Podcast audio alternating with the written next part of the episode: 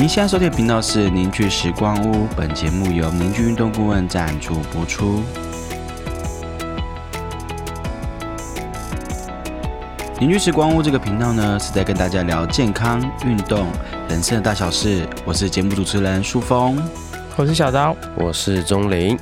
大家今天运动了吗？各位听众，你们好。我们今天想要聊的东西是关于饮食。你是不是吃的东西有时候身体会有不舒服的反应，例如胃胀、胃食道逆流、头晕，各种不舒服？那我们要怎么样从根本解决问题呢？我们今天要跟大家介绍一个观念，就是觉察性饮食。中年觉察性饮食是什么？好，我简单讲这个概念。它其实，在你在 Google 上打觉察性饮食是找不到这个词的。会有这个经验呢，是呃，过去我在学一些自然医学的。课的时候，有一些讲师有提到这个观念，而且，呃，我记得我曾经在某些书籍里面也是有看到这个，而且包含在印度瑜伽的饮食法里面，好像也有提到这个东西，就是你是很特别的去关注你此时此刻的状态。如果像下午一两点的时候，我突然觉得头晕，或是胃胀、胃酸过多，或是腹部不舒服，那通常。你就可以回推十二点中午的时候，啊，你吃了哪些东西？因为大概你进食之后的十五分钟到二十分钟，差不多就身体就会开始对于食物有一些反应了。如果这东西是比较好消化的话，其实身体马上就会做出一些反应。所以，呃，你进食完的这个时间时间点，就可以看开始观察自己的身体的变化。我们举几个我觉得很明显跟大家一定有的经验，就是吃完饭之后会觉得想睡觉。或是吃完饭之后，呃，你会觉得很累、很疲劳，这个大家可能都有经验，对吧？嗯。可是问题来了，就是呃，我们过去对于吃完饭会想睡觉的解释方式，其实是呃，因为我们血糖过高，对吧？嗯，对。但其实，在觉察性饮食这个观念里面，其实他有在反，这是一个反驳的点，或者说他呃，他提出来的一个论点是：哎，你可能吃了某些东西，你反而不会有这种。特别想睡，或是啊特别不舒服的这种脑雾啊，或是脑胀胀的这种感觉，即便是相同的食物，就是可能呃你都是吃猪排饭，好，你今天也吃猪排饭，明天同个时间你也吃猪排饭，但是不同两家店，可是你吃 A 店家的时候，嗯，你就会头晕，或是会有那种反应，可是你吃 B 店家的猪排饭就不会。那到底哎，我们过去会觉得说，哦，那它是血糖升高的关系。可是，在觉察性饮食里面，我们可能会想，有没有可能是因为 A 店家使用的一些原物料，包含呃面粉、包含油这些东西，它带来的对你身体的影响是跟 B 店家不一样的？可能 B 店家用的这些东西不一定比较高级，但它可能比较适合你。我觉得比较像是呃觉察性饮食想要讲的一种观察跟它的真谛。所以是说，我们要先先觉察自己身体的反应，对，然后。要回推吗？对，然后要记录下来吗？像我通常跟学生讲说，就是要观察。如果嗯，应该说你想记录下来是最好的。嗯，但以我自己的个人例子，是我我是蛮懒得记下来啦。那呃，我讲我自己的感觉好了，跟我自己的方式，就像我在工作室周边都是我们会吃的东西嘛。那应该说每一天我都会去观察说，哦，我现在的状况如何？假设我吃完午餐，那我下午开始身体有一些反应的时候，我就会想，哎，我上一餐吃什么？然后我吃了好家伙，吃了某某一家的意大利炖饭，但是我就觉得身体开始怪怪的。那我就想，哎，这间店是不是有可能它使用的一些原物料不适合我？我就这么简单。那这东西是可以反复验证的嘛？就是隔了一阵子，我可能再去吃这家店的时候，我就会非常有意识的在觉察，是不是真的是因为这间店家使用的东西，或者说这间店。我只要吃这家店，然后我就会有一些反应。那我后来发现，哎，这个方式的确是很有效的，就是我可以很确定说哪几家店，就像我们工作室周边，我很清楚哪一哪一些店家，我吃这些东西是舒服的，然后吃哪几家店，然后吃完这些东西是不舒服的，然后会让我很明确去选择说，哦，那我未来的饮食，但是我未来餐点的选择，我就会呃先排除某些店家。然后在某些另外一些呃适合我的店家里面，我再去选择要吃哪些东西，嗯，会以这样的方式，嗯，那小到你呢？我觉得像钟林他讲的这个方式，我自己是有体验，可是没有那么清楚去记。嗯，那我比较有感觉是食物的种类吧，就是比如说牛奶好了，就是最近我也在练习说，诶如果不喝牛奶一阵子，实验看看身体会怎么样。嗯对，然后就开始去尝试，诶燕麦奶或者是杏仁奶其他种类的替代的方式，然后就发现自己身体好像会有一些反应，嗯就是喝牛奶的时候，腹部下腹会有比较容易胀的感觉，然后喝其他的就比较不会。然后燕麦奶我就觉得怪怪的，我就开始不碰，所以就就喝多一点杏仁奶这个方向，对，就开始觉得说，哎，好像不同种类的实验是可以一直反复在身体上去做的，嗯。对，然后也会觉得不喝牛奶之后身体会变得比较轻，嗯。然后比较不容易一直想要吃东西，就很奇怪的感觉。嗯。也大概最近一个月的事情吧。嗯。对，然后我觉得店家这种呃原物料，其实我觉得还蛮隐藏的，就是我们日常是没有办法发现嗯，这些错细节，所以。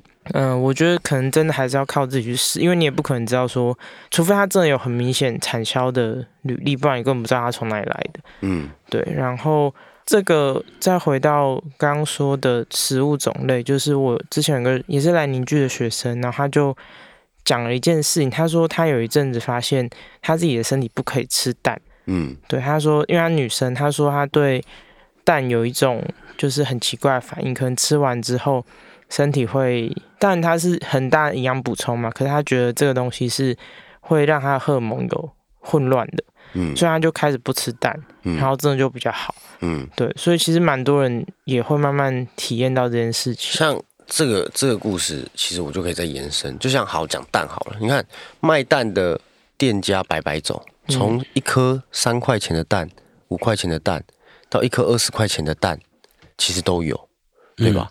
所以在觉察性饮食的底下再再讲，就是其实也许你不是不能吃蛋哦，嗯，你也许是有些蛋的处理方式，或是鸡养殖方式。养对养殖的方式，使用的饲料，或是甚至呃使用的一些，因为其实大家都知道，其实都会用一些药物嘛，所以其实你真正过敏的其实是那一些东西，会或是甚至影响你生荷尔蒙变调的东西是那一些东西，而不是蛋本身。就所以其实不用完全不吃那个东西，但所以你要去搞清楚。对，就要搞清楚。就像牛奶到处都是，那你看牛奶也是从低价位到高价位都有。那有没有可能真的是假设它的处理方式真的是相对干净天然，并且没有用太多的在养殖的过程没有用太多的药物嗯，或是抗抗生素等等的，然后这样牛只生生产出来的牛奶，你喝了之后反而比较不会过敏，或甚至哎、诶完全没有反应，是有可能的。就觉察性饮食在讲这背后的东西，而不是什么跟什么，就是哦，你对虾过敏，哦，你对蛋过敏，对奶过敏。其实你会发现现在好像什么东西不能吃，就是你去看现在呃国外的很多研究，其实只要近期像几年前，假设说哦，花椰菜是一个很好的植物，嗯。或者一个很好的蔬菜。然后大量的研究就会去往这个方向说，哎，花椰菜真的好吗？就就会跑出一部分的研究是说，哦，花椰菜不好，嗯，然后就啊花椰菜不能吃，然后可能呃可能过一阵子，哎呦大家觉得哎什么东西是健康的，然后大家又会去做研究，就像燕麦好了，在呃可能几年前燕麦就大家觉得哦这东西可以阵一阵的。对，它可以促进我们消化啊什么的，所以可以当早餐啊什么，然后就开始大量的商业商业的包装，然后说哦，燕麦是好的，这样什么什么是好的，然后那他当然科学家就开始怀疑假设，那去做研究，那就会因为研究方式或是真的他们挑选的东西做，反正做出来研究，最后说哦燕麦不好，嗯，就会就开始一阵一直不断的反复的在产生这样子的一个循环。就很环，两极。对啊，就很下下不好。对啊，就是就包含很多像我们最近看 IG 就有一些健身的国外的健身网红就在拍一些搞笑影片，就是说哦，反正他就是哎、这个东西很好，他在准备吃，然后结果看到研什么什么研究说哦这不好，然后说这个不能吃，那个不能吃，这个也不能吃，然后最后什么都不能吃，然后他就饿死了这样。嗯，就是在讲搞笑影片，但是我觉得这个讲的很，就是我觉得蛮蛮贴切的啦。就真的我们好像可能这段时间觉得好呃有健康对于身体是好的东西，好像过一段时间就不是不是这么一回事了。嗯，嗯，就像我们健身的时候，很多教练会告诉你，你不要吃什么。对，我教练就跟我说，你不要吃淀粉，任何淀粉都不要碰。嗯如果的目标是瘦的话，嗯，那从你自己在接受这些讯息的时候，你的选择是什么？我觉得像我近期就是有在尝试一件事情，就是我连饭都不吃，是应该说吃的少，没有到不吃。嗯因为我是一个比较吃爱吃饭，而且当然呃，因为练了一些东西，就觉得说哦，好像肤质比较不好，所以我基本上我戒面包是真的戒蛮久，但早餐面包还是会碰到，但是不会到便利商店买面包，也不会到面包店买面包，嗯就是面包然后面我会戒掉，但饭我就是戒不掉。对，戒不掉，因为我就觉得它是主食，就是一个主食嘛，方便我们吃饱的东西。但我就近期就不会为什么想说，好，那我来试试看，我连饭都不要吃，我来觉察身体的变化看看，比较明显的差异，我是觉得我的下腹就比较不会胀。嗯，就很多人不是说哦，我有小腹吗？我有小腹，其实就可以观察这件事，就是有可能是一些食物，你长期在你吃的食物造成的，或是你会胀气的人，有可能是你长期在吃的某些东西所造成的。所以我就饭开始吃的少，这样子是在选物品啊。当然，我就觉得说，呃，反正我就都都是在尝试，我在觉察说，诶，假设不吃哪些东西，身体会变化成怎么样？这也算是觉察性饮食底下的一个部分，就是你还是可以挑选东西，但是你也可以选择，就是诶哪些店家他的处理方式，或是他吃完之后的感觉，然后去回推。那这时间呢？时间要怎么抓？你的时间意思是维持多久吗？对啊，你你在做这个实验的时候，要觉察多久对啊，嗯，如果以科学角度来看的话，大概要九十天。原因是因为啊、呃细胞所有的细胞，包含肌肉细胞、脂肪细胞、血管啊这些，全部代谢掉，大概要九十天的时间。所以呃，如果抓三个月是最好的。嗯，但呃，像我自己其实都是两周、三周，我其实就会有比较明显的变化，就可以去观察到一些肌转啊，或是身体的适应的状态。所以就看你自己，但最好的状况是维持三个月。我觉得绝大性饮食概念，我觉得到这边都差不多，就是等于用身体去试。嗯。对，还有什么其他方法吗？或是你有听过什么样的方法？哦，就像在印度，他们不是都是用手去抓，食是手对物嗯抓食物。我会看一个很有趣的理论，应该说我也自己蛮支持的。嗯，我们人不是有五官吗？对，嗯他们认为手这个触觉其实有它的感觉在，嗯就这跟我们工作很像嘛。其实我们是用手在看身体，对吧？那他们用手呢摸到食物的时候，他们可以去感觉这个食物的能量是好的跟不好的，很悬呢。很悬啊，就是比较你触感吗？还是就整体的能量体验？对，嗯整体的体验跟能量，你去触碰，你就就会有一个感觉，你会知道这个食物是好的还是不好的，手就会先告诉你，嗯，对，然后再来才是嘴巴。所以那你有试过吗？我没有哎、我没有，我说实话我没有，嗯我没有用手真的去触碰食物。但是有一种方式是正念饮食吗？还是什么？就是有一种说法是，你吃东西吃在嘴巴里面的时候，你就要停下来，好好的感觉，去咀嚼它，然后感觉这在咬的过程，你就会有一些觉察，就是这个味道，你的鼻腔或是你的身体的反应是不是觉得是天然的？就像呃，有些年纪比较大的人，他一吃一些东西，他就觉得说，哦，这这个东西有加味精。啊，嗯可是小朋友其实不知道、汤有欸，味精，对，或是呃，他吃什么啊？这个不新鲜。有些人可以分辨出来，就有点类似这种感觉，它是累积出来的一种直觉。对，但在在累积之前，其实呃，我们人其实都有一个能力是，你吃进去在嚼嚼食的过程，其实你就会对这个食物有感觉，只是你有没有去放大，或是说去认真的去感觉，嗯，这个食物到底是新鲜的不新鲜的，或是它是人工很多的，还是怎么样？有诶、这个我就是很有一个很血淋淋的例子啊，嗯，就我跟你不是去吃某某火火锅店。我，听过，哦，对。然后那时候你吃吃起来吃一口就说这肉不新鲜，可是我那时候就觉得没有啊，很好吃啊，对。我就狂吃吃完，然后结果当天晚上直接挂急诊，对啊，我就直接去全身过敏。对。我当下吃第一块的时候，我就很明显发现今天的肉跟过去不一样，因为那间店我们其实不止吃一次，所以过去我们是蛮信任这间店面的。可是那天一吃，我说这肉那你就不，吃了是吗？我好像没吃完那一天，我没吃完。重点是小编素峰就把我的粪全部吃光我记得印象是这样。他说：“哦，你不吃那我吃。”我我就想说，呃，因为我对小编的理解就是，哦，他身强，就是肠胃很强，对，肠胃很强，应该没有问题。只是我自己比较敏感，这样。结果那天晚上他直接给我荨麻疹大爆发，然后直接送急诊，真的很惨。对啊。所以就这个例子，像小编你自己觉得呢？你对这间店家的感觉，你不觉得就是，哎，你会知道要去避免或者什么？我觉得会牵扯到另一个议题，耶，嗯。就是我自己可能有时候会知道说这家店或者是这个食物可能不适合我，嗯。但它就是很好吃，嗯。所以我还是会想要去吃。我会有时候可能会忘记我之前可能付出的代价，像那家火锅店，我还是会想要去吃。嗯，就过了，因为那已经很久一阵子了，可能那一阵子我不想吃，我觉得好可怕，嗯。可我现在就会想要再回去吃。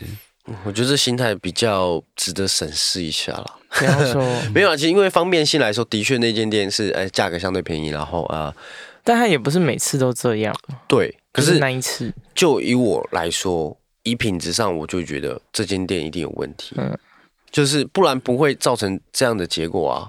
蛮好奇的，我这个状态到底是怎样？因为我有时候会觉得自己为什么一直讲不听，然后明明像跟你们一起工作，就是也知道觉察这东西很重要，但我有时候会觉得我已经觉察到了，可是我还是就是还是很想吃那好吃对对的东西。对对对，我觉得这可能跟你大脑有关，它应该不是只有你当下选择这个好吃，或是呃那个不能吃。嗯就反正我们知道大脑里面有两个区块嘛，一个是比较本能的，比较像是天生原始的对食物的欲望啊，嗯或是你说很很好吃想吃的这个东西，然后另外一个是它可以去管理或是控制，就是说，哎，这个食物不好，然后你可以知道说，哎，你可以挑其他更好的食物吃，嗯这是两个区块在做的事情。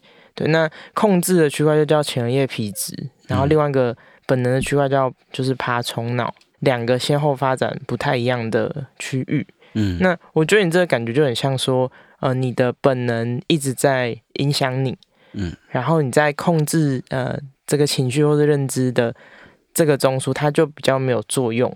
嗯对，所以有时候好吃想吃不一定是你选择的结果，就比较像是你本能发出来的讯号，那你就直接照做。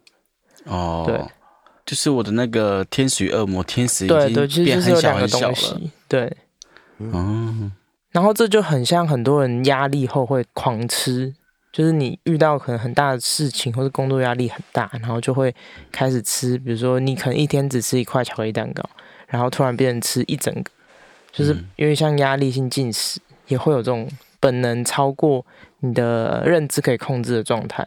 这我就真的是很多事情可以讲了，因为就是我那时候有很长一阵子也是因为压力大，然后会我觉得那叫做报复性进食，诶，我会觉得说我就是要吃这个东西才可以慰劳我今天那么辛劳，然后就是压，力来的啊、对啊，那你那时候有什么感觉？身体有什么感觉？最直接就是体重上升嘛，嗯，我出现一个状况是我会催吐，你说吃完然后就去吃完会，催吐，可能我就是那当下我很想要买鸡排，就可能会吃个两三百、三四百这样。应该说吃之前会觉得我一定要做这个事情，吃到嘴巴之后，全部吃完之后会觉得很罪恶，嗯，然后就会把它把它吐掉。就挖掉，然后把它吐掉。对啊，很病态。这已经很病态，嗯这其实应该算是厌食症初期了吧？嗯，暴食加厌食，就是很多模特儿就是会这样就是吃一点东西然后把它催吐掉，其实他最后就会养成那个，甚至连吃都不吃，就是吃了就吐，吃了就，嗯他是不用挖就吐，他已经产生，他们已经产生一个我那时候也可以这样，对，你可以不用挖就吐那那个已经不用挖那已经是很危险的一个状态。嗯如果再继续就是维持下去，就是会蛮严重的，对吧？那我自己的经验是，好像之前有讲到过，刚创业的那半年的时候，因为没什么钱嘛，然后我每天都去吃便当，然后吃完便当，然后因为工作压力其实蛮大，那那时候就会觉得，嗯，就会抑制不住，就想去买饮料来喝，然后吃便当店的时候又想说啊，反正便当就是夹多一点也只要一百出头块，所以就一百多块出头，然后就会夹的比较多，所以我那时候很常晚上吃饭都是吃很多，然后又喝饮料，其实一样，最直接就是体重上升。然后当我真的认真在发现跟那时候注意到这件事的时候，其实已经是身体就开始有很多很不舒服的状况，就可能肠道有一些状况，或是就不舒服、不顺，上厕所不顺畅啊，或是会觉得很容易疲劳。就我后来认真回想那段时间，其实是很很不好的。但当下没有什么感觉。对，当下没有，就就觉得整个人很状态很差，就是那种油油腻腻，然后、嗯，对我就觉得是那那段时间，阵子也这样，对，因为那时候就是每天都吃那间便当店，跟嗯。也没有到每天喝，但是就是一两天、两三天就会想要买个饮料喝，嗯。一样的，我觉得那都是压力下造成的一个结果，对吧？可是我觉得这种东西就是讲了很简单，就是我们这样现在说很简单，可是实际在你真的在那个现场里面的时候，或者是你真的在那个状态里面的时候，其实很难跳脱出来。哎，对，这到底怎么解啊？我觉得就是你知不知道这件事，就又回到觉察性这件事情上面。就就你知不知道你在被这东西影响？对你有没有想过，你现在会这样是因为压力造成，也是一种觉察嘛？就是你是压力造成，然后你一直吃。可是就像小编那个状态是，我不管，我今天就是要吃，这种状态就会变得很比较难收拾失控，对，会有点失控。嗯。所以，就大家如果听到这集，然后你刚好也正在处于这个状态的话，我觉得你就要停下来，真的要停下来，好好去注意你每天为什么都会想吃那个东西，因为它有可能是你一个，就像刚才小刀讲那个机制上面的一种，某一个开关啊。对。对，你就是因为压力大，然后吃了什么东西，你自己觉得会舒压，所以哦就就觉得舒服了。对，你就一直每次压力大就吃这个，然后爽了，然后下次一样事情发生，你又再去吃这个，然后然后又一直重复。对对，就会很危险。所以回过头，其实就是你有没有觉察到这件事？我觉得觉察到这件事情是一个重点啦。我觉得还有可能还有一个重点就是你有没有去寻求帮助。怎么说？你那时候有什么样停下来吗？还是我那时候就是知道这件事情，然后我就有跟我的最好的朋友说，哦对，虽然那时候就是有过来陪我一阵子，嗯，对，然后就多聊，然后把那个压力慢慢的释放。然后吃东西这件事就好了。吃东西之后，他就会严厉的制止我，啊，制止嗯对，就是会有人一直停止、停止、停止、停就是他我不要吃。有另外的角色在对对对，管理你。对，因为小编那时候他是好像自己住外面嘛，你就没有人，完全没有人。对，这种时候最可怕了，啊，完全没有人在你身边，那你完全可以当做自己的主人，就是完全有自主权的时候，嗯，我那个其实就很恶魔危险。恶魔就是一直占占领着我啊。对对对，嗯这其实蛮蛮危险的。那还有你有找你朋友的，对啊，因为那时候真的压力太大了，嗯，不舒服。就我在最后再提一个，也是跟这有关，就像其实我们身体啊，有时候饿的时候，不一定是你真的需要吃东西的时候，其实是我们身体里面其实有很多的啊、呃病毒、细菌跟寄生虫，嗯，每个人身上都是。那呃，我们在吃东西的时候，就有点像是某种程度你，我们也是在帮他们补充能量，嗯对吧？我们身上有些寄生虫或是病细菌嘛，那他们也会需要能量。所以最经典的一个影片就是有一只螳螂走到河边，突然死掉了。嗯，就死掉了之后呢，他身体就跑出一只寄生虫，然后这只寄生虫就透过水，因为那寄生虫是一定要靠水，所以透过水就就就离开了。就是他就是看到这只螳螂到河边宿主，死了就对宿主就死。了，对，嗯然后但是寄生虫还活着。那这个影片它就主要在讲说，其实寄生虫是可以控制宿主的行为的。嗯嗯。对，所以其实很多时候我们饿的时候，或是我们想吃什么东西的时候，不一定是我们这个人本体想吃，嗯。它可能是你身上就是这些细菌或者这些寄生虫，它控制你的大脑，逼你去吃，因为你去吃对它来说是好的。但你明明知道不对你自己身体不好，可你还是会去吃，所以是有可能是因为这些寄生虫，你喂养它越喂它越强大，然后最后你就是会习惯在某些特定的状况下，你就想要去吃什么。所以觉察性饮食大概就是在讲这一类的东西了。其实它它算是比较广义的词，所以它其实呃可以讲到反蛮多蛮多东西，都可以透过觉察这件事去观察你的饮食状况，这样。